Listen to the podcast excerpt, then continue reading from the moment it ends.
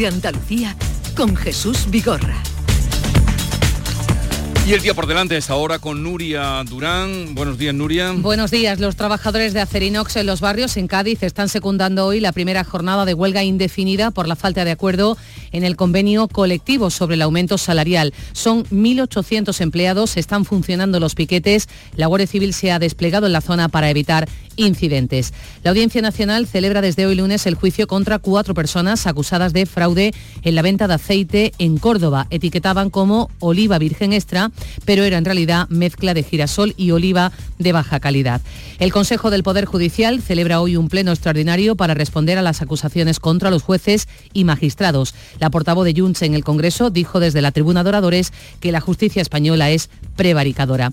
Comienza hoy el juicio al futbolista Dani Alves por agresión sexual a una joven en una discoteca de Barcelona. La acusación pide 12 años de cárcel, mientras que su defensa sostiene que fueron relaciones consentidas y solicita por ello la libre absolución. En Chile, los incendios que han provocado al menos 112 muertos, el gobierno sin embargo teme que puedan ser más porque hay alrededor de 300 desaparecidos. Los más de 165 focos hacen pensar que han sido intencionados. En cuanto al tiempo en el día de hoy, lunes, cielos despejados en Andalucía, temperaturas sin grandes cambios con máximas entre los 18 de Huelva, Cádiz y Jaén y los 21 grados en Granada. Viento flojo variable levante moderado en el estrecho, pero amainará por la tarde.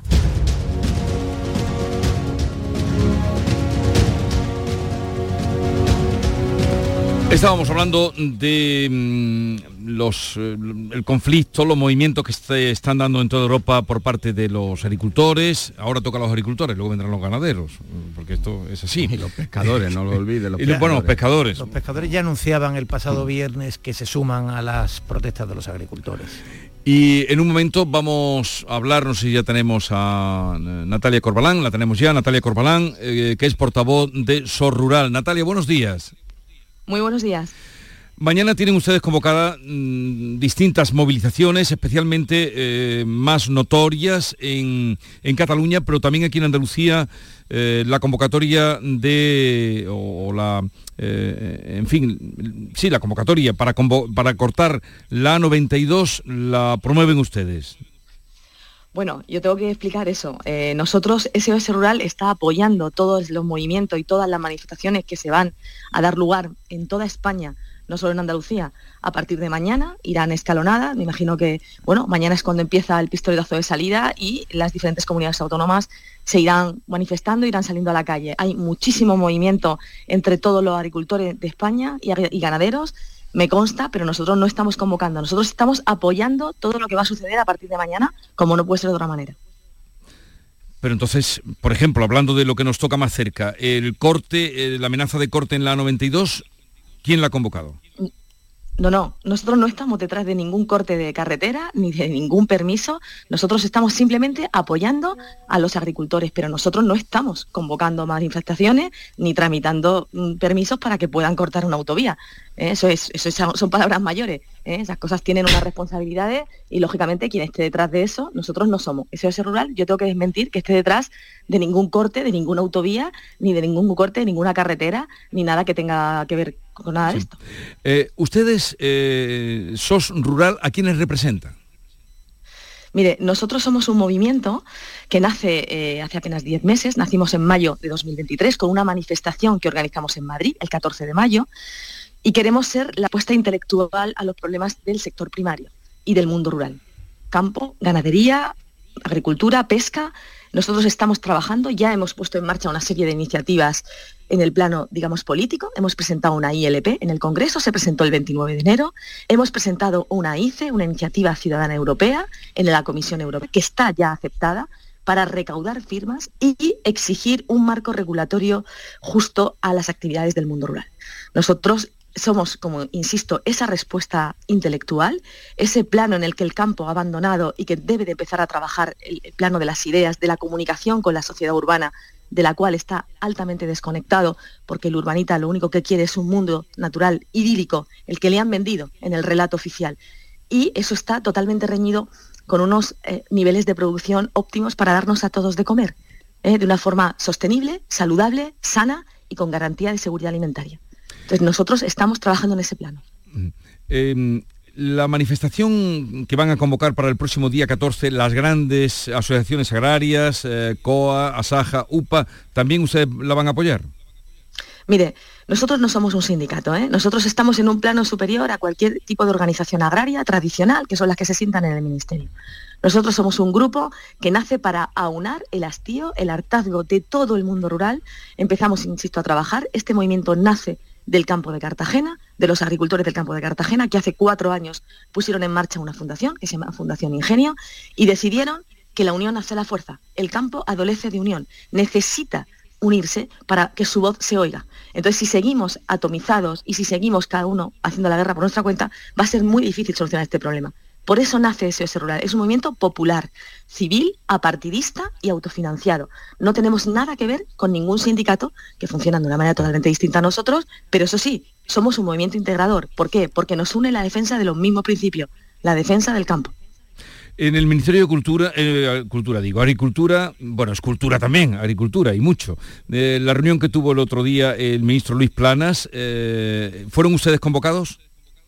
No, no, no, no, no fuimos nosotros convocados, tampoco se convocó Unión de Uniones. En esa mesa, que la gente sepa que solo se sientan Asaja, UPA y COAG, que son los tres sindicatos que reconoce el Ministerio. ¿Y cuál es su, mm, su estrategia, su propuesta? Pues nuestra propuesta es muy sencilla. Aunar, ir haciendo eh, bueno, pues un recorrido por toda España. Nosotros estuvimos el 15 de diciembre en Galicia con todos los agricultores y ganaderos gallegos que ya nos conocen. La semana del 13 de febrero estaremos en FIMA, la Feria de Maquinaria Agrícola de Zaragoza, también organizando eventos para que la gente sepa qué es eso rural y que se pueden integrar en un movimiento que ejerza ese liderazgo que le falta al campo, ¿eh? pero que le falta al campo, que le falta a los agricultores de base, porque los sindicatos hacen otra labor, responden a otros intereses y ya lo estamos viendo. La gente, bueno, la gente está manifestando su descontento con, lo que está sucediendo y cómo han trabajado las asociaciones agrarias hasta la fecha. ¿Por qué surgen movimientos como ese rural? Porque se ven que no están representados por nadie, que nadie les defiende realmente. Ven como en Europa les meten goles por la escuadra todos los días a la agricultura. La agricultura no se sienta en las mesas de toma de decisión, por lo tanto es parte del menú. Lleva siendo parte del menú mucho tiempo. Nosotros queremos revertir esa situación haciendo una labor de, aunar a todo el campo, pero desde las bases, desde el agricultor de a pie. Queremos que se suba a nuestro carro y decirle, súbanse, que esto es un paraguas de protección para ustedes y en eso estamos trabajando. Pero ustedes, ¿hacia dónde van a dirigir su grito? ¿Hacia o contra las asociaciones agrarias existentes, contra el gobierno español, contra Europa? Mire, nosotros vamos a, dirigir nuestro grito, mejor dicho, nuestras reivindicaciones, desde luego no contra las asociaciones agrarias. Ellas trabajan como consideran que tienen que hacerlo. Lo que está claro es que la defensa del campo no la están ejerciendo y al menos no está dando su fruto. Entonces, lo que queremos hacer es trabajar en un plano político, intelectual, es decir, coger las herramientas que están disponibles en los cuerpos legales para decir si hay la posibilidad de iniciar una iniciativa legislativa popular como presentamos el 29, bueno, pues recaudar esas 500.000 firmas en un año y que la gente nos conozca y empezar a las reivindicaciones del campo, intentarlas llevar a Europa. Es lo que estamos intentando hacer, que nos escuchen. Va a ser muy difícil que nos puedan dar sitio en las mesas de toma de decisión, porque ya vemos que el, que el ministerio se sienta con quien se sienta. Pero bueno, hasta que vea que el pueblo también tiene su movimiento y también les está exigiendo que les escuchen. Eh, Natalia Corbalán Romera, portavoz de SOS Rural, pues ya mm, hemos sabido algo más eh, de lo que es este movimiento que, como nos decía, lleva 10 meses eh, en activo y ya ha explicado aquí sus propuestas. Gracias por estar con nosotros, un saludo y buenos días. Muchas gracias a vosotros bueno, un poco mm, está por bueno ya dice que es mundo de las ideas la, intelectualidad llevada al campo pero un poco por definir no a ver eh, decíamos hace hace breve que tengo que irme a, publicidad. pues no preguntes vete a publicidad. síntesis Teo síntesis síntesis. No para sobre esto en síntesis no pero muy arriesgado. que no queda a mí por lo menos no me ha quedado muy claro hacia dónde van hacia dónde dirigen a ver, el tiro. Eh, eh, a ver yo en el campo ahora mismo hay un, hay un hervidero de ideas, evidentemente, de, de, y un malestar. de presiones y, de oportunidades políticas también. Y estamos a unos meses de las elecciones europeas y evidentemente hay mucho lobby que también está actuando. Eh, hay una gran preocupación en Europa, esto es un hecho sabido y de hecho ha condicionado mucho lo que ha pasado en Francia, que es el auge de eh, las posiciones de eh, extrema derecha o de derecha más radicales en el ámbito rural. Eh, frustrados por lo que consideran que es esa mm. política comunitaria eh, que, eh, que, tiene un carácter muy urbano, muy de ciertos prejuicios ideológicos o fetiches ideológicos que están lejos de la realidad del ámbito rural. Y entonces en ese en ese caldo de cultivo, pues evidentemente, claro que hay eh, movimientos y organizaciones, SOS Rural, le preguntas insistentemente mm, ¿Quiénes qué perfil tiene, qué, quiénes son, y resulta difícil de concretar, ¿no? Eh, pero bueno, que en el campo también hay mucha gente que no se siente representada por las grandes asociaciones o que creen que pastelean demasiado al final y que bueno, pues ya digo, yo creo que de aquí a las elecciones europeas vamos a ver de todas maneras eh, que la frustración real del campo se ve jaleada también por quienes ven ahí una oportunidad. Kiko, ¿querías tú decir algo? No, yo digo que es difícil eh, ubicarlos porque en la, entrevista yo creo que eh, se ha movido a lo largo de todo el espectro ideológico. Esto sí que ha sido transversal.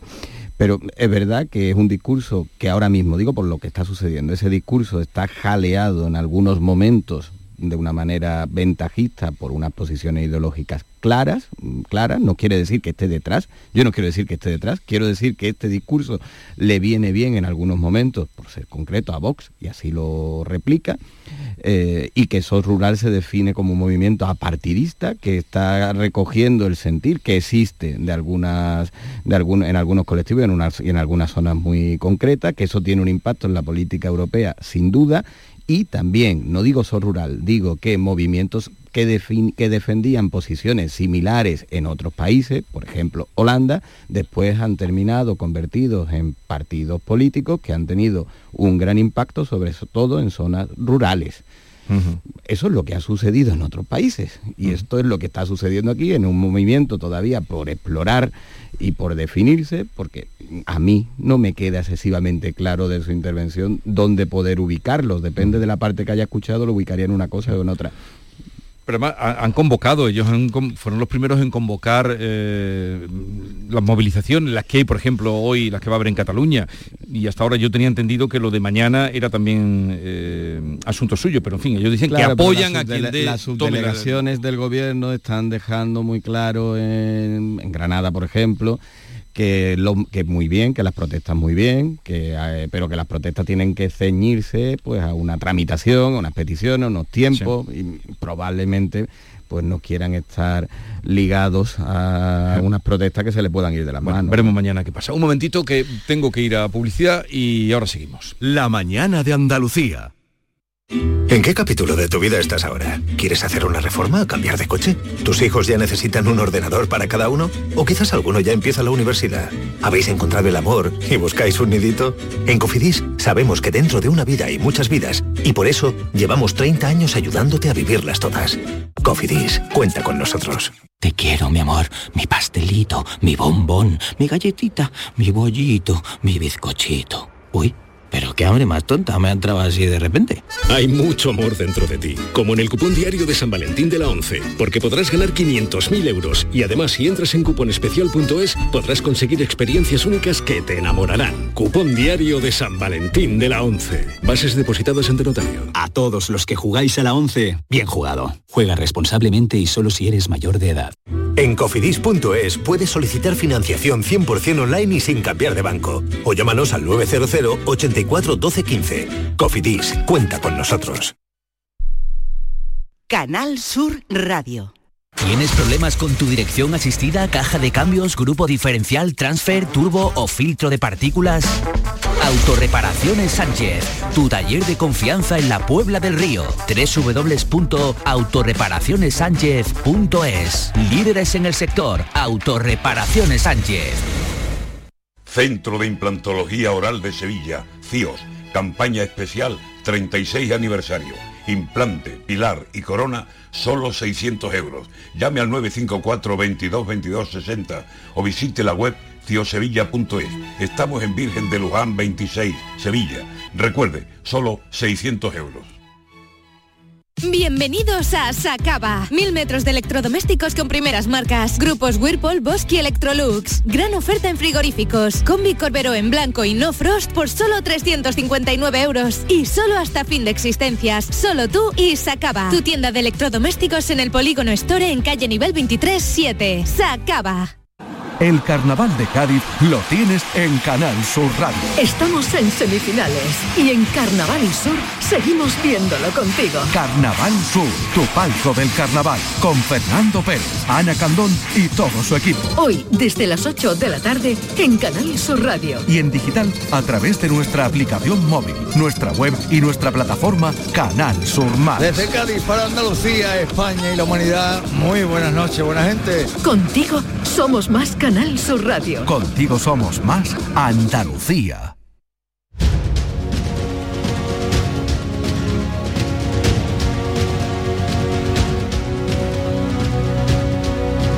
El mm, aplastante triunfo de Bukele en El Salvador os ha sorprendido o a ver Laura eh, ¿qué te Bueno, me ha sorprendido, a ver, me ha sorprendido el resultado porque es que el 85% de los votos son muchos votos. ¿eh? Ha pasado un 53 por 10 que obtuvo en el año 2019 a, una victoria aplastante.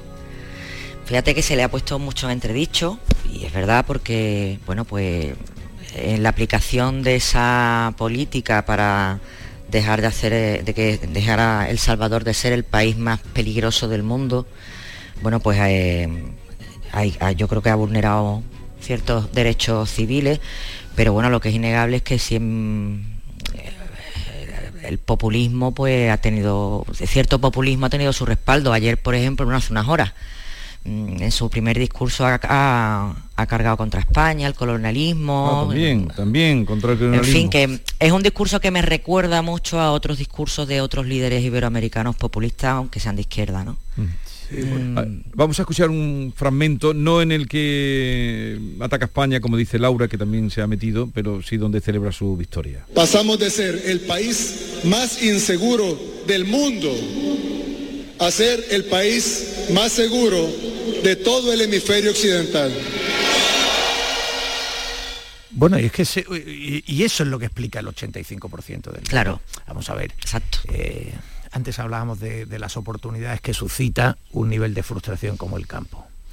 En una sociedad profundísimamente violenta, eh, desesperanzada, en manos de pandilleros que controlaban la seguridad y la libertad de los ciudadanos, que llegue un presidente y ponga fin a ese control del espacio público absolutamente controlado por esas pandillas violentas y devuelva un cierto orden eh, normal a la calle, pues eso es imbatible, como diría Pedro Sánchez, es como el chuletón y los tomates, imbatible.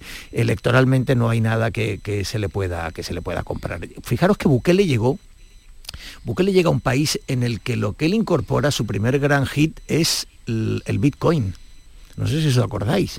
Lo- la, la singularidad de Bukele fue eh, acabar con imponer la criptomoneda como Sí. moneda del país hasta que las reservas terminaron perdiendo un 37%. En fin, fueron dos años de, de- de, eh, un poco a la deriva y tal. Pero desde entonces se centra en esta, eh, que, que ahora hay otros países que están mimetizando otros países, lo hemos visto en Ecuador y, en- y- y evidentemente eh, hay países donde esto es que no nos podemos hacer una idea, es decir, cuando nos espantamos en España de que en una discoteca de un um, eh, entorno suburbial de Madrid ha habido una puñalada entre dos grupos de, de, mm, de una pandilla de Latin Kings o de y decimos qué barbaridad. Sí, esto allí es O sea, esto es manera corriente, las maras también. la- la Claro, esto es lo que ocurre cada, cada 13 segundos. Entonces, evidentemente, evidentemente eso es, en términos electorales, es de una potencia enorme.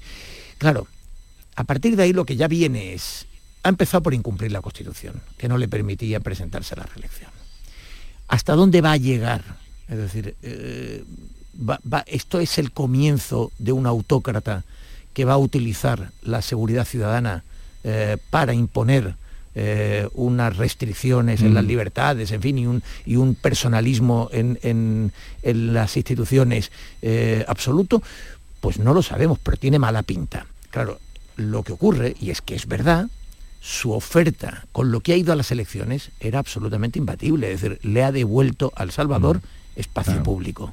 Claro, es que eh, es un tema mm, que hay que no solamente se puede evaluar eh, en su contexto y teniendo en cuenta el contexto en el que se produce, pero eh, sí es muy muy complicado y es también peligroso porque hablamos de un dirigente que se ha fabricado de entrada su propio respaldo legal para poder presentarse a unas elecciones.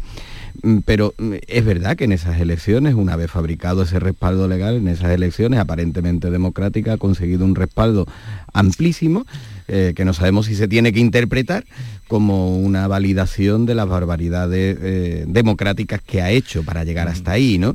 Mm, claro, mm, un país que estaba entre los más peligrosos del mundo, con la extorsión, dominado por las pandillas, eh, con dos años de estado de excepción y con el ejército en la calle, se ha convertido y se le ha dado la vuelta. Eh, y el debate y la reflexión profunda a la que esto lleva es si para conseguir efectivamente que se respeten los derechos y tener un país seguro hay que también prescindir de algunos de esos derechos y de algunas liber- libertades. Si está justificado eh, ese medio, ese medio para llegar al fin. Y esta reflexión es profunda y complicada porque propuestas mm, en esa línea y muy similares eh, la estamos viendo o rondan mm, democracias que podríamos considerar maduras o mucho más maduras que las del Salvador. Y quizá habría que preguntarse, pues, algunos desde fuera, cada uno, obviando el contexto y obviando esta reflexión de si para llegar a ser un país tienes que renunciar a muchos de los principios que te definieron como país, algunos viéndolo hoy como espectadores, cuando lean la letra gruesa de lo que ha conseguido Bukele, no se plantean, bueno, pues, ¿y por qué no lo traemos esto con nosotros? Y esa es la reflexión profunda. Hombre, eh, él, ha, él ha tomado decisiones a lo largo de, de estos últimos años de su mandato, que ahora acaba de, de renovar con, con éxito. Bueno, pues en el año 2020 desplazó a la Asamblea Legislativa un ingente número de, de soldados y policías para presionar a los legisladores porque se iba a debatir una propuesta en la que se aprobaban un paquete de medidas de 109 millones eh, de dólares para luchar contra la delincuencia. Obviamente se aprobó, pero esa, esa imagen, esa imagen eh, del exterior de, la Asamblea tomada policialmente, es que claro, después eh, los, los salvadoreños, claro, lo aplauden porque efectivamente han tenido un problema de espacio público, pero no solo de espacio público, sino de mm, familias destrozadas por culpa de bueno pues asesinatos, ajustes de cuentas, eh, pago de, de- de tasas pseudoterroristas por estar protegidos por esas pandillas o que te dejaran en paz.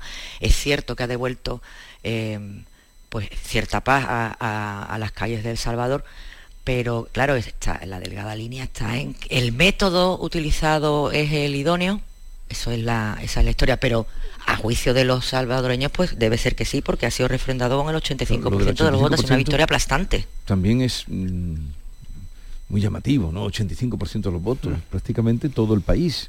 De los que votan, claro. Bueno, claro, es un país que dice al unísono, queremos eh, seguridad ciudadana, queremos un entorno tranquilo, queremos que nuestros niños se vayan a la escuela y estudien y no vayan a una pandilla y se maten eh, eh, con un nivel de delincuencia eh, de estratosférico. A ver, eh, lo con que- ese respaldo y viniendo de donde viene puede hacer, eh, aparte de lo que estamos viendo. Claro, en tiene ahora las tentaciones, por, latinoamericanos. por eso decía yo antes que las tentaciones ahora son inquietantes, ¿no? Eh, bueno, iba a decir, es el momento en que las instituciones del Salvador demuestren eh, su consistencia. El problema es que las instituciones del Salvador, a riesgo de que Bukele nos acuse de, de ser eh, Hernán Cortés revivivo o algo así, eh, pues las instituciones del Salvador no son las más eh, fuertes, ¿no? Eh, en fin, ojalá Bukele se dedique ahora, una vez que ha eh, protegido las calles, eh, proteja las instituciones y la democracia se asiente bien en El Salvador. Ojalá. Mm, bueno, un último, un último ¿no? simplemente como reflexión para fijar qué supone ese 85%, no sería nada descabellado pensar que en ese respaldo del 85% le hayan votado también padres de algunos de los 70.000 pandilleros que están metidos en las, en las cárceles, algunos con un proceso, con unos procesos cuestionables, ¿no? O algunos por tener simplemente tatuajes y la inmensa mayoría, la inmensa mayoría por actos delictivos, ¿no? Bueno, ese es el respaldo de Bukele, que probablemente hasta los padres de los pandilleros encarcelados, algunos de ellos le hayan apoyado. Y hasta los pandilleros. Sí, con un 85% yo pongo en duda que hasta los pandilleros. Eh, os voy a liberar, Laura Garófano, Kiko Chirino, Teo León Gros, que disfrutéis del lunes, que ya veréis cómo no es tan malo. Ya, está despachado el lunes, ya está despachado. Hasta luego. Los lunes son... Un abrazo. Adiós. Adiós. Feliz lunes.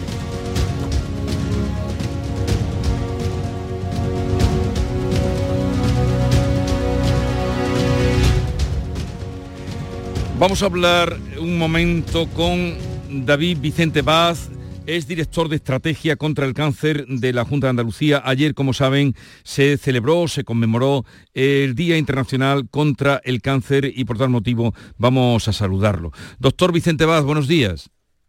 Hola, muy buenos días. Em, varios asuntos. Eh, se hablaba ayer de que eh, se estima que este año en España habrá más de 280.000 casos de cáncer en nuestro país. ¿Y en Andalucía? Pues en Andalucía estamos alrededor de unas 50.000 personas anuales diagnosticamos de cáncer. ¿Y eso qué supone?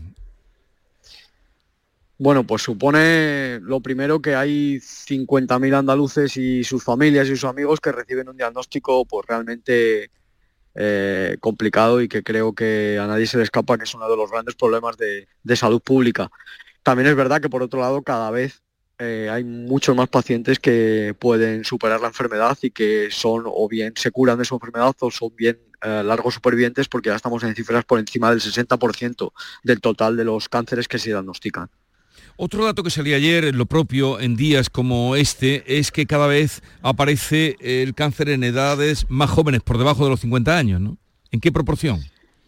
Sí, realmente tenemos un... Eh, claro, el cáncer, cuando hablamos de cáncer hay muchos tipos de cáncer y cada uno tiene unas características especiales, pero en general hay algunos tumores en los que sí que estamos viendo que tienen unos diagnósticos eh, más en, personas más jóvenes de los que eh, había antes, como puede ser el cáncer de colon, eh, sin que exista una causa directa clara, eh, sí que lo atribuimos fundamentalmente a cuestiones relacionadas con los hábitos de vida y con los factores de riesgo que, se establecen, Y parece que por ahí puedan ser las, las eh, causas por las cuales diagnosticamos cánceres en edades más precoces, algunos de esos cánceres, realmente, realmente no todos. Mm. Se ha hablado también mucho de la estrategia de los cribados, incluso se ha insistido, eh, por favor, cuando llegue la carta eh, de invitación a hacerse el cribado, que no la olviden, que, se lo tomen en serio. ¿Cuál es la estrategia para los cribados de, de cáncer que tienen en Andalucía? ¿Cuándo va a comenzar? Bueno, en Andalucía tenemos en marcha tres programas de cribado. Eh, como bien saben ustedes, es cribado de cáncer de mama, que implica la mamografía, es esa carta que dice usted que, reciben esa citación para la realización de una mamografía, en la que hemos ampliado el rango de edad eh, por encima de los 70 años y por debajo de los 50 años.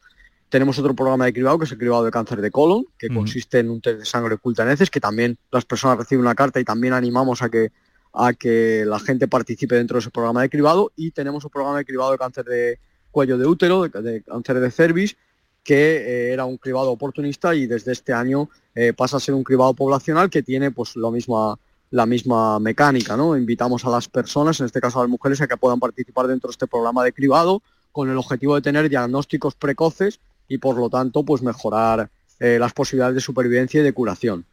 Hay otros programas de cribado porque también la Unión Europea recomienda que los países integremos o sigamos avanzando por este camino y bueno, y estamos en ello para otro tipo de patologías. Eh, ¿Cuántos enfermos de cáncer hay en Andalucía? Eh, es complicado porque, eh, claro, cuando uno dice cuántos enfermos de cáncer, estamos hablando de, aquellos que lo tienen ahora mismo, que hemos dicho que son los 50, unas 50.000 personas anuales se diagnostican, y luego el total de personas que han pasado en, algún momento de su vida por un cáncer. Y, no tenemos esa cifra de manera concreta porque son muchos, pero, pero deben de ser más de 200.000 personas que en algún momento, incluso muchas más, que en algún momento de su vida hayan tenido un, problema relacionado con el cáncer, porque como hemos dicho, más en las mujeres ya más del 62% de las mujeres eh, del total de los cánceres que se diagnostican se curan y más de un 51% de los, de los hombres. Por lo tanto, cada vez tenemos más personas que son han pasado por un cáncer y afortunadamente eh, lo han superado y son lo que llamamos largos supervivientes, que también requieren una atención específica y, unos cuidados específicos. Em, hay un, en fin, una situación ahora mismo en Andalucía y en España, pero lo que nos interesa es lo nuestro, en las listas de espera para especialistas, para cirugías, esta acumulación y este, mm, esta lista de espera, ¿cómo están afectando a los enfermos de cáncer? A ver, afortunadamente el cáncer ni siquiera en, la época de la, pandemia del coronavirus eh, Mm, por ejemplo, nosotros no suspendimos los programas de cribado, no se suspendieron las cirugías, fueron las, las da, la importancia a la enfermedad, es una de las cosas que se mantiene independientemente de la situación que pueda haber, como pudo ser la de la, de la pandemia. Entonces, realmente no tenemos nosotros este problema ni en los servicios de oncología ni en los procesos para poder acceder a lo que es un tratamiento eh, del cáncer. Digamos que no estamos en ese, en ese contexto, no hay listas de espera para, para este motivo. O sea, eh, el tratamiento del cáncer, eh, los problemas oncológicos no están, eh, no son prisioneros de esta situación que está viviendo ahora mismo en la sanidad andaluza de las listas de espera.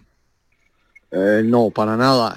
ya digo, incluso en, la época del, COVID, de la pandemia, cuando, bueno, pues evidentemente toda la, toda la, asistencia sanitaria se ve afectada por un problema como este, no se suspendieron las cirugías, por ejemplo, eran las cirugías eh, por cáncer que se mantuvieron en nuestra comunidad autónoma y se mantuvieron también los programas de, cribado eh, eh, sin, ningún, sin ninguna restricción para poder seguir trabajando y poder seguir atendiendo a una enfermedad como, como esta.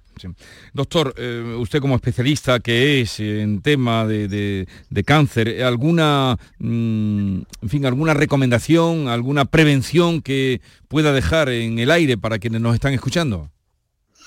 Claro, fíjese, eh, casi uno de cada tres como mínimo de los cánceres se podrían evitar eh, simplemente eh, siguiendo las recomendaciones, por ejemplo, del Código Europeo contra el Cáncer, que consisten pues, en no fumar, no consumir alcohol, evitar la obesidad, no, evitar el sedentarismo, participar en los programas de cribado, evitar las radiaciones ultravioletas, en fin.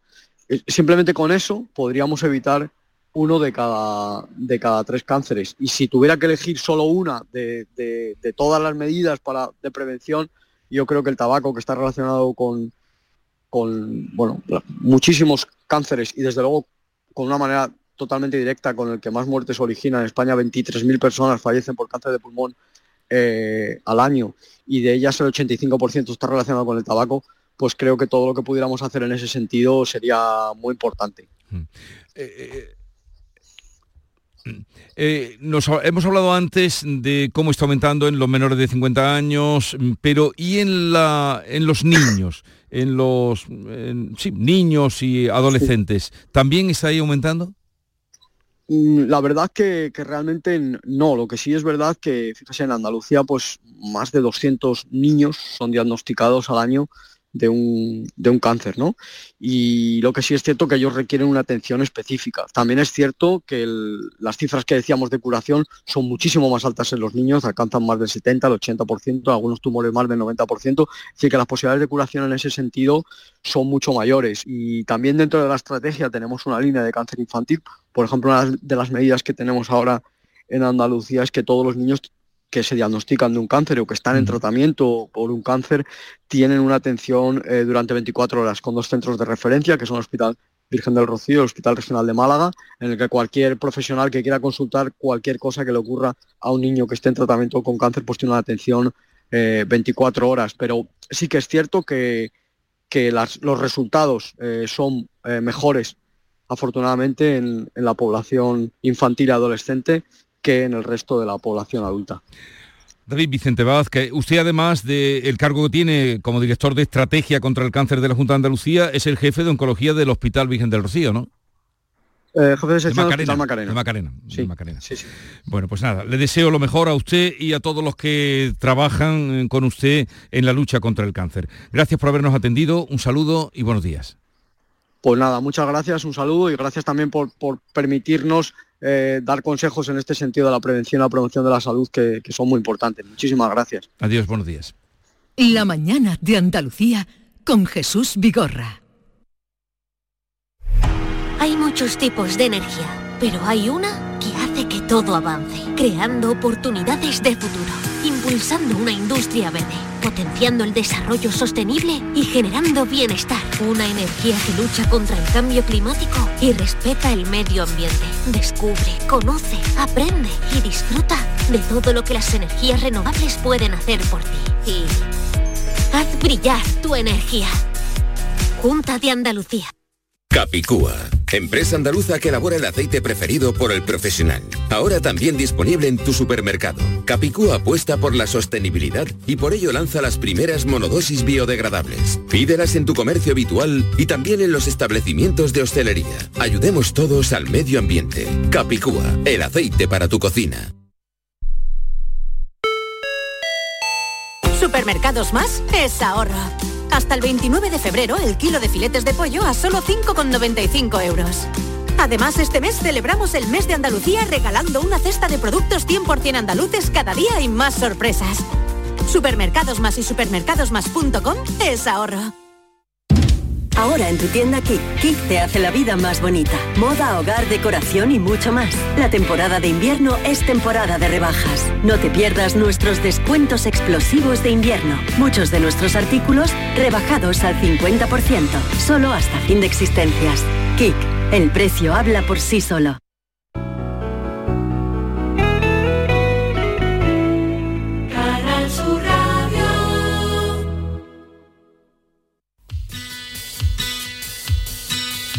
El flexo de Paco Reyero. Javier Salvago, muy buenas noches. Buenas noches. ¿Por qué la gente dice muy buenas noches? Todo lo exagerado es sospechoso. Entonces deberíamos decir noches. Noche y casi no. El Flexo. Los lunes a la una de la madrugada en Canal Sur Radio. Contigo somos más Canal Sur Radio. Contigo somos más Andalucía.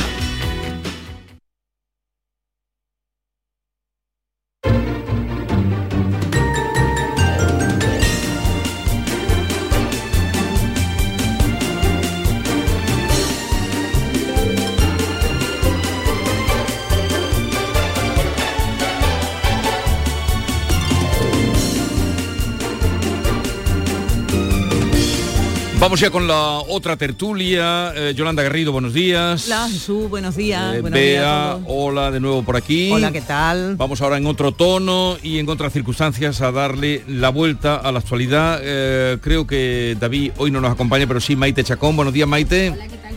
Días. ¿Cómo estás? Muy bien. Me alegro de verte, además porque tienes tú que empezar. O sea, que- Sí, sí, sí. me alegro de verte porque tienes tú que empezar. Voy yo la primera, ¿no?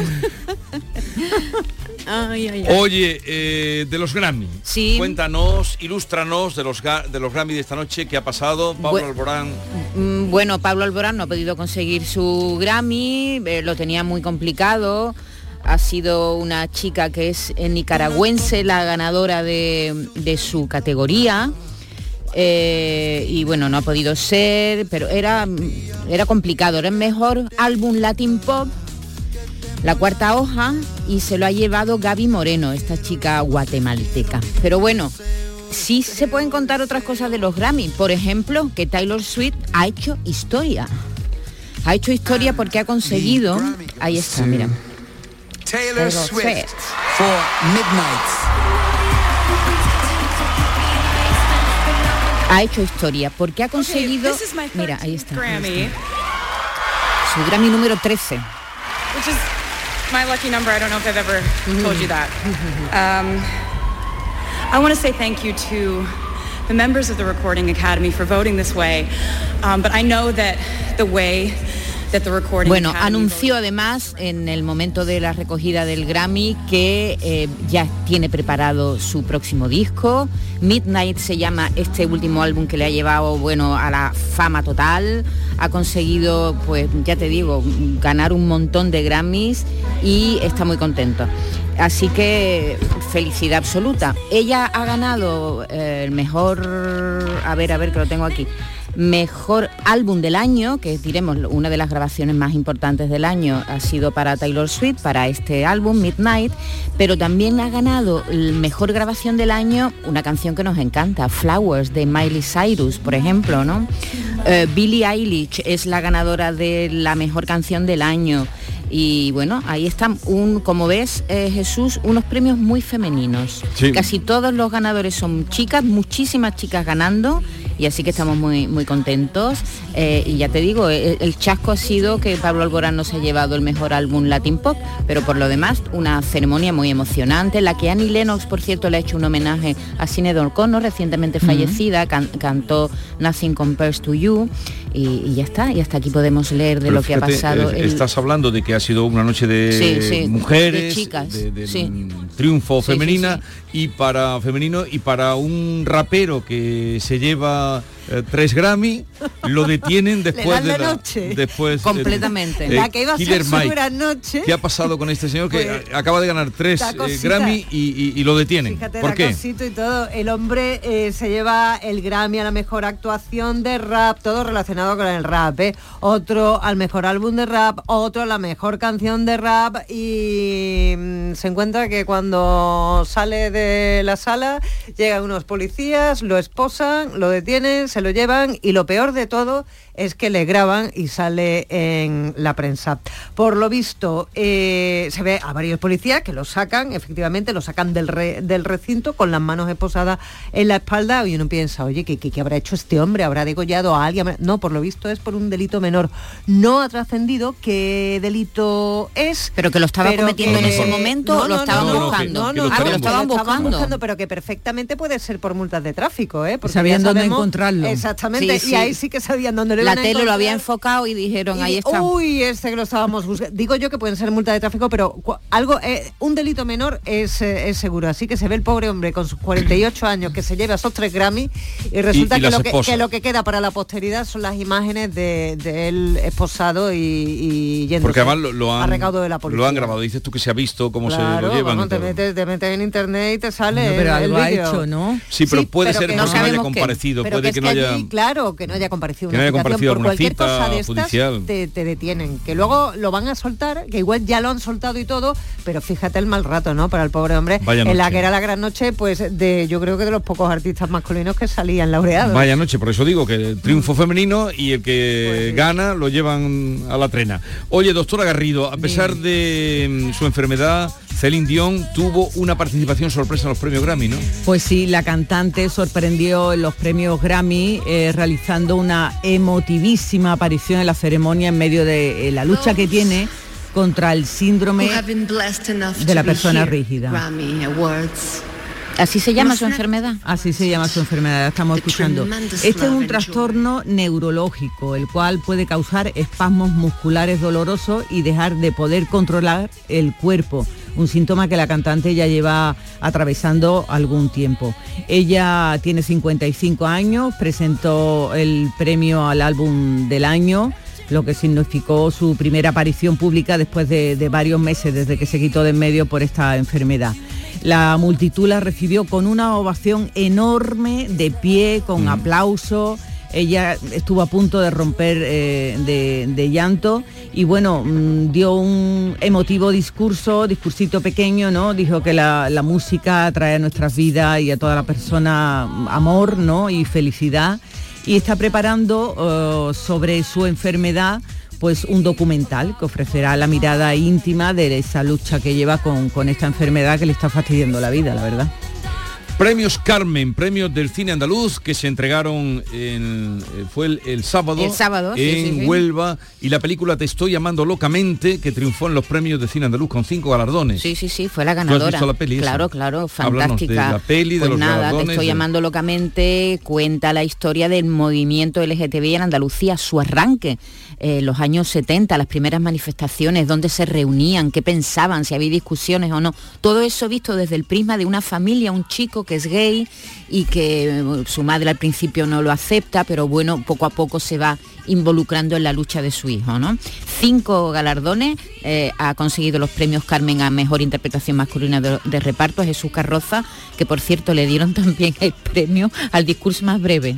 ¿Ah, sí? Es un premio fuera de- del Pues mira, palmarés. eso- eso Pues eso es de agradecer, ¿eh? Y le dieron Por un- eso se lo dan. Sí, le dieron una cesta con productos de Huelva. ¿Qué te parece? Ah, pues muy Oye, bien. lo podían imitar los de los Goya. ¿eh? Totalmente, De verdad. totalmente. Es de agradecer y además, mira, Así que Huelva. Por cierto, que, que cinco- sí, luego dime. vamos a tener a una actriz que ha reconocido, ha sido también reconocida, Maripaz Sayago, ¿no? Maripaz Va a estar Sayago, a, a sí, partir sí, de sí. las once y media con Maripaz. Sayago tiene, eh, qué maravilla, la mejor interpretación femenina de reparto en Mama Cruz, que tiene, ha sido también la segunda película más laureada, tiene cuatro galardones, se ha llevado el premio efectivamente a mejor interpretación femenina de reparto, también a mejor montaje, mejor interpretación femenina protagonista para Kitty Mamber, que es la protagonista de la película, y mejor dirección para Patricia Ortega, que es una directora venezolana, no es su primer largometraje, pero se ha instalado aquí en, en Sevilla. Jesús ha venido, eh, en- entró en contacto con Olmo Figueredo de la Claqueta en una reunión de estas breves que hacen para contar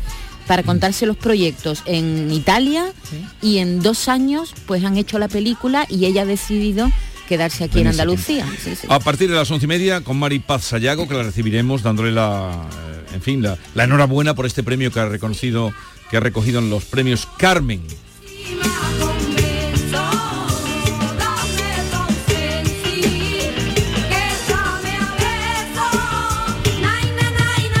Estoy llamando locamente. y de aquí, pensar lo que salió de aquí, ha salido una película, pero antes, eh, entre dos aguas sale de aquí. Claro, también, efectivamente, un fragmento, un- un- Mm. Estaba de algunos, moda esa canción, algunos acordes sí, sí. i- inspiraron a Paco de Lucía para que eh, compusiera entre dos aguas. Yo sé que soy A ver, y esta otra canción que lleva sonando, yo qué sé, me quedé eh, sorprendido, no porque estuviera viendo, sino después que cuando ella canta, cuando este grupo Nebulosa Sí. canta la canción que ha ganado el, el Mm. FES, el Festival de Benidorm, la gente coreaba. ¿Has visto? Sí, pero porque también. contaba, contaba con el apoyo del público. Se no la sabían de memoria. 100%, Bueno, pero eh, eh, can- em, coreaban muy en- arropados. Zorra, zorra. Sí, sí, sí, sí, sí, pero además la Bueno, gente fácil, loca, ¿eh? fácil Me quedé ¿eh? alucinada La letra era simple, no, no. A ver, esta es la canción que ha ganado el Festival de Benidorm.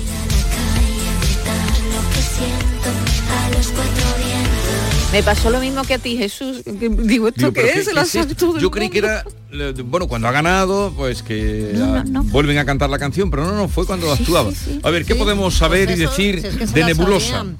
Pues que ellos han creado esta, esta letrilla que está efectivamente eh, provocando cierta controversia porque aborda estereotipos de género y también vamos a decirlo claramente que desafía algunas percepciones de algunas personas, ¿no? Sobre todo con ese título de Zorra, Zorra, Zorra. Bueno, es un dúo de Simpov, está formado por María Bas y Magda Sausa, ellos son matrimonio, desde Y hace 20 peluqueros, años. ¿saben son Son peluqueros? peluqueros, tienen una peluquería, tienen niños. Ahora entiendo los en peinados fin. que llevaban tan, tan aparatosos. eso. Ahora lo entiendo. Eh, se llevaron 156 puntitos y pues por eso va a ser la canción que nos represente en eh, Eurovisión, aunque sí hay que decir que empataron en la votación con San Pedro, pero la actuación en el televoto fue la que ella les dio. Es decir, eh, el voto popular, ¿no? Exactamente, por voto Llevó popular. a Zorra a Eurovisión. Llevamos a Malmo. a Zorra a Malme. A Malme, Me se- dice. Malme. Yo todo esto lo he aprendido con, con tanto Eurovisión últimamente. Y nada, pues ahí van a estar ellos, eh, locos de la vida, con ese mensaje de empoderamiento femenino. Aunque hay féminas que no se sienten nada empoderadas mm, escuchando eh, esta letra, en fin, para todos los gustos, ¿verdad? Pues sí. Eh, y vamos a ver a todo esto si va a ir o no va a ir todavía está por ver porque la Unión Europea de Radiodifusión, lo hemos estado contando en el informativo de esta mañana, no admite letras que contengan eh, pues palabras malsonantes, como es el caso de zorra. Habrá que hay buscar decir una que zorra es un animalito, que zorra es un animalito, que ya también veremos por dónde queda la cosa. Pero bueno, de momento zorra triunfa y madre mía, cómo triunfa. Como que es ahora mismo la canción más reproducida en YouTube desde este fin de Pero semana. la, eh, ¿qué os- la canción que os parece, ¿la habéis oído? Yo sí. A mí no me gusta nada. ¿No te gusta? No, no me gusta A mí nada. no, no- yo no me la pondría en mi casa para oírla, pero no me escandaliza No, porque si le tampoco. veis que tiene pegada por algo... No, yo creo que, que- que esta canción, bueno, reconoce en lo que se ha convertido Eurovisión, que es una fiesta... es una fiesta súper gay. Una fiesta Vamos. gay y, y de, De diversión de diversión y y de de- pasárselo y de bien. risas, sí. Eso ¿Y es, los nuestros eso- qué pasó con eso es aquellos que vinieron a Eurovisión. vernos? Los Erika, ¿no? Los Lérica. Erika nada, se cayeron. Pero llegaron a la final, en ¿o no? No, proceso. y María Peláez se María presentaba Pela, también, María también Pela cayó. sí ha llegado un poco más lejos, pero María hemos Peláez- querido María Peláez. Abrió la noche, pero Fla- ¿qué hace el la- flamenco no se entiende, ¿Pero qué no se hace María. Peláez metida? Pues no lo sé. Pues, pues será que lo, le han su Digo porque está haciendo una carrera Estupenda. buena, tiene un nombre, tiene Sí, una personalidad, haciendo. Yo creí que había sido invitada, fíjate, estoy perdido. Que Sí, que tú pensabas que era invitada. No, yo la verdad es que no he visto nada, ¿eh? No he visto ni un solo minuto de, de- de las semifinales y estas, pues pero solo he oído esta canción. Fue un, no, los datos. Sí, ¿no? mm, Alucinante. Pero también hay que hablar de la puesta en escena, que es muy importante, que no es solamente la canción, sino lo que es la puesta en escena con esos dos maromos enormes, con esos corsés puestos, enseñando cacha y que pues hace las delicias de- de- del público que lo que quiere es pasárselo bien y ya está. Ella, ver, ella tiene chimpún. 55 años, ¿eh? Sí, Sí, sí. Sí, sí, sí, Yo no- vi que no ya llevaban tiempo en la música. Sí, Esto no, sí. no Bueno, no, no, no, no, no, Alter- no, no, no llevan llevan tanto, de- tanto. desde 2018. Pero lo mayores son lo que- ya, eso. Sí, pero se han dedicado a la peluquería y ya en los últimos años, pues... Pues yo creo que han tenido, Así- han así tenido está la una, música. Peinado y peinado. una vista empresarial impresionante. Y otra cosa, ¿no suena un poquito esta música a la de... A Rigoberta, A, Rigo- a sí. la que llevó Rigoberta con la famosa teta, que Sí. también se, se Sí, es un organizó... poco- un poco parecida, ¿eh? sí. Suena un poquito incluso, Sí, ¿no? Lo sí, que es la sí. Al principio parece, parece Pues Rigoberta. yo creo que estos sí. han tenido una que visión empresarial impresionante. Ella no canta mucho, ¿eh? también hay que decirlo. Ella canta... Y él menos, porque él lo- en una entrevista que le hacían en Sí, el es que él no telediario sale al decía escenario, que, ¿no? que- No, no, no, él no sale. Él no que- sale. que él se, ah, que se encargaba de los playbacks, entendí yo, dice. Sí, yo, él es los el playbacks. produ- un poco lo hace de produ- la producción. Vale. ¿no? Sí. Eh, a ver, ¿qué, eh, ¿qué pasa en la enfermería de la Casa Real, Garrido? Mira, de verdad, esto es una Enfermería cosa... de la Casa Real. Pero ¿cuánto trabajo tienes tú, Garrido? yo no paro, no paro, no me quito la bata. no me Enfermería quito la Casa bata. Real. Parte, mira. parte médico. Mm, Desde que el 17 de enero el Palacio de Kensington hiciera pública la operación abdominal de Kate, eh, que tiene al, fi- 42 al final ya años. sabemos que fue operación abdominal. Bueno, te voy a contar, porque dice, eh, la Casa Real está informando de lo que realmente nada, absolutamente nada, lo que pasa que sale al paso eh, porque eh, han salido diciendo pues que tenía cosas malas, ¿no? Diríamoslo así. Entonces están que dolencia eh, todo el tiempo eh, especulando que él había llevado a operarse, eh, hasta cuándo estaba la Buena es la prensa inglesa, como bueno, para no... sacando absolutamente Claro, de imagínate. todo. Entonces, eh, la revista People ha hablado con personas vinculadas al palacio y han querido desmentir, dicen algunas informaciones, pero nada, nada, no aclaran absolutamente nada. Lo único que dice que está en su cama, que desde allí está trabajando con su equipo que está planificando compromisos eh, para volver a sus deberes públicos, pero eh, que se está poniendo en marcha. No dicen otra cosa. Por otra parte, Andrew Morton, biógrafo de Lady Di, eh, dice que hay hermetismo en torno a la operación de, de la nuera de Carlos III, pero dice que podría ser algo delicado y serio precisamente por ese hermetismo que están teniendo, que podría, dicen, eh, tratarse de una histerectomía con la que eh, esto hace que te estirpen el, el útero, ¿no? También dice que podría eh, tratarse de una bulimia nerviosa, que es lo que tuvo Lady Di cuando se quedó tan delgada y Madre ella mía. coincide en que se ha quedado muy delgada. Entonces, todos son especulaciones. Especulaciones. No se sabe Eh, nada. Carlos III aprobaría una nueva boda entre Sarah Ferguson y el príncipe Andrés, pero ¿a qué viene esto? Me encanta. Estas Una nueva son las boda. noticias y ¿por qué no casarte con la persona que una vez amaste y vuelves a amar pasados, en este caso 26 años nada más y nada menos. ¿Hace 26 Pues, años que se separaron o que se casaron? Que se Mm, casaron, Hace 26 ¿no? años que, se, casaron. Eh, cuando el río suena, algo de agua tiene que, que llevar y una fuente del Daily Mail da por confirmados esos rumores de un próximo enlace. Hay que decir que ellos, yo esto no lo sabía, ¿eh? yo esto me he enterado a partir de, de esta noticia que ha salido, siempre han estado unidos incluso viviendo en el mismo, en el mismo mismo lugar. sitio, sí, sí. sí, sí, sí. Y dicen que las desgracias unen y en el caso de Sara y de Andrés parece ser que sí. Por lo visto cuando sale todo, todo, todo el escándalo por el caso Epstein de pederastia, de prostitución, que le cuesta lo que le cuesta a Andrés, que le, que le despojan, bueno, de, de- de muchísimas responsabilidades. Le quitan los Eh, uniformes. Le quitan los uniformes, todo. Pues le arrancan los uniformes. Sí, sí, sí. Los galones, como la película, como la película de. Charlot, la del gran dictador que le va quitando la- las Pues Sara ha estado todo el tiempo ahí, al lado de él, arropándole y apoyándole. Y ahora que se ha sabido también que tiene ya un melanoma, por lo visto él también está... Las desgracias unen, eso es así. Y parece ser que sí, que podría ser que volvieran a casarse y que la Casa Real lo aprobaría, no tendría ningún problema. ¿Qué famosa española irá al baile de la rosa este año, Yolanda? Bueno, Porque podría- todos los años hay famosos españoles, ¿o qué? Sí, ¿no te acuerdas? Está Sí, yo sé- yo- yo el sé que- testigo de Isabel Pantoja. Que fue el año que pasado. fue el año pasado. Isabel Pantoja efectivamente. fue al baile de la sí, rosa. sí, ¿Al de sí. Mónaco? Sí. en Mónaco, sí, ¿Por qué no? ¿Y por qué no? Y Alaska ha ido también, y Mario Pero ¿cómo era el traje? ¿El traje de... ¿Trascendió el traje de la Pantoja en el baile de la rosa? Pues seguro, Sí, eso está publicado sí, en todos sí, sí, lados. salió. Bueno, eh, pues este Espera, año... vamos a hacer, vamos a hacer apuestas. No, no he leído no, la no, noticia. no, dímelo. Yo creo que va a ser Tamara Falcón. ¿Y tú, Bea? Una española, venga. Nebulosa, Pues quizás. no Nebulosa, todavía no, no le ha dado es tiempo. diseñadora. Eh. Es diseñadora. Ágata. Ruiz de la Prada. Pues sí, has acertado. Ágata Ruiz de la, de la Prada. Eh, Desde que lo pusiera en marcha Grace Kelly en los años 60, bueno, pues este es un momento importantísimo en esta pequeña región, ¿no? Eh, va allí toda la creme de la creme y Ágata Ruiz Bueno, de la Prada. Bueno, sí, de, de su círculo, el círculo de eso como lo tienen, ¿no? Eh, va a ser ella. Ella está muy contenta, dice que llevaba tiempo queriendo asistir y que la han invitado con unos amigos. Eh, irá con su pareja y con este grupo de amigos. Todavía dice eh, que a, a pesar de empezar a prepararlo todo, todos los años hay un tema de estilismo Sí. y ellos todavía este año no le han dicho No se de sabe. qué se trata, vean pero ella va a aparecer. No sabemos, no sabemos cómo puede aparecer. Te- con ¿Os, un acordáis, corazón ¿Os acordáis cuando hicieron eh, el estilismo fue años 80 en España? Y fue Paquito Clavel y todo. Ah, sí, no me acuerdo. Sí, sí, Sí. Invitaron a, a un montón de, de petardas de, de los años 80. Muere Víctor Manuel Saboya, el hijo del último rey de Italia. Madre mía.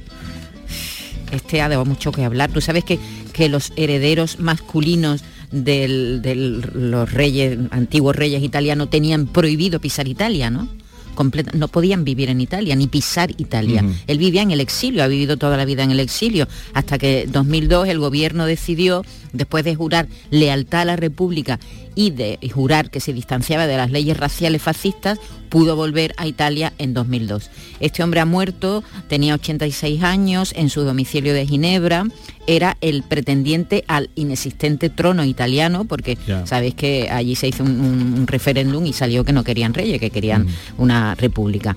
Eh, lo como decía la Constitución republicana estipuló que los descendientes varones de la familia Saboya no podían poner un pie. Y no me extraña, este fue el que montó el, el- el pollo en la boda de los reyes nuestros, ¿Ah, sí? que le pegó a un primo suyo. ¿Ah, sí? Sí, sí, sí, ¿no te acuerdas que el rey los echó Qué con caja de sí, le dio una torta, vamos. Pero le es pegó, le pegó. el Le- hijo del último rey de Italia. Sí, sí, ¿Y todavía sí. queda alguno más, algún hijo más o no? Claro, su hijo, su hijo que se llama Manuel Filiberto de Saboya, que también ha- ha- da- tiene lo suyo. ¿Ese O sea, también, ¿También pega? ese ¿Se tiene que disfrazar para pisar Italia? No, eh, ya, ya pueden, ya Ah, ya pueden pisar Ah, Italia, bueno. No pueden optar ni pueden hacer política ni nada, pero pueden ir. Pero Filiberto de, de Saboya ha, pertene- ha, ha participado en reality como Mira quién baila o la isla de los Ah. famosos y también inició un negocio de venta ambulante de pasta en Estados Unidos que se llamaba Príncipe de ¿Y, Venecia. fu- y funcionó? Y funcionó, no lo sé, creo que no. Ambulante. Eh, Pero se- bueno, se ha hecho pública la fortuna de Carmen Thyssen. ¿Cuánto asciende la cifra? Que nos vamos. 1.400 millones de euros. ¡Hala!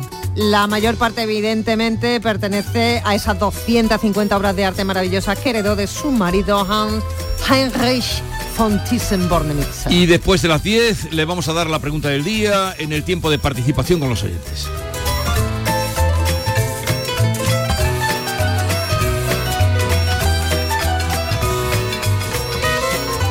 Esta es La mañana de Andalucía con Jesús Vigorra, Canal Sur Radio.